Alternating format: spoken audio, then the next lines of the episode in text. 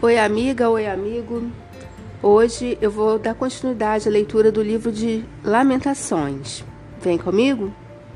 Lamentações, capítulo 4. Como o ouro ficou escuro, como o ouro puro perdeu o seu brilho. As pedras do templo estão espalhadas pelas esquinas das ruas. Os moços de Jerusalém eram tão preciosos para nós como ouro puro, mas agora são tratados como simples potes de barro. Até as lobas dão de mamar às suas crias, mas o meu povo é como os avestruzes, cruéis para os seus filhotes. Os bebês de Jerusalém morrem de sede, as crianças pedem comida, mas ninguém lhes dá nada. Os que antes comiam comidas finas, agora morrem de fome pelas ruas. Os que vestiam roupas caras, agora vivem nos montes de lixo.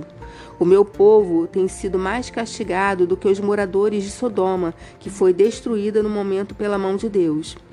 Os nossos príncipes eram puros como leite e sem manchas como a neve, eram fortes, cheios de vigor, e os seus olhos brilhavam de saúde.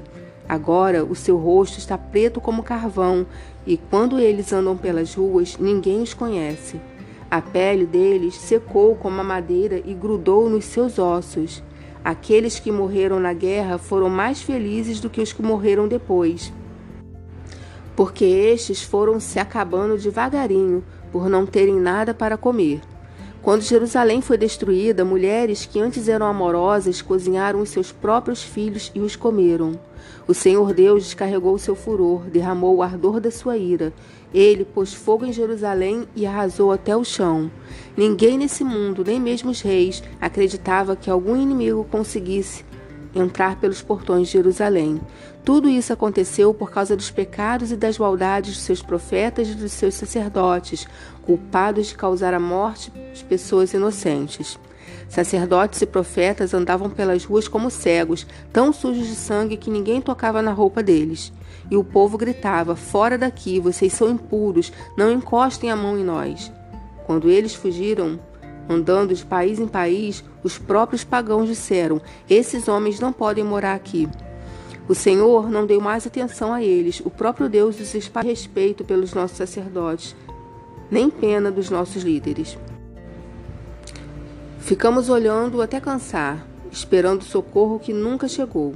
Confiamos no auxílio de uma nação que não podia ajudar. Os inimigos nos estavam vigiando, de modo que não podíamos andar pelas ruas. Os nossos dias estavam contados, o fim estava perto. Os nossos perseguidores foram mais rápidos do que as águias do céu. Eles nos perseguiram nas montanhas e nos atacaram de surpresa no deserto. Eles prenderam aquele que é a fonte da nossa vida, Prenderam o rei que é o Senhor, que o Senhor havia escolhido, aquele que pensávamos que ia nos defender dos invasores. Vocês, povo de Odom e de Uz, podem rir, alegrem-se enquanto há tempo, pois a sua desgraça também está chegando. Vocês vão ficar bêbados e nus. Jerusalém já recebeu o castigo pelos seus pecados. O Senhor não deixará que os seus moradores fiquem espalhados em terras estrangeiras. Mas vocês, povo de Edom, serão castigados por Deus. Ele fará com que todos fiquem conhecendo os pecados de vocês.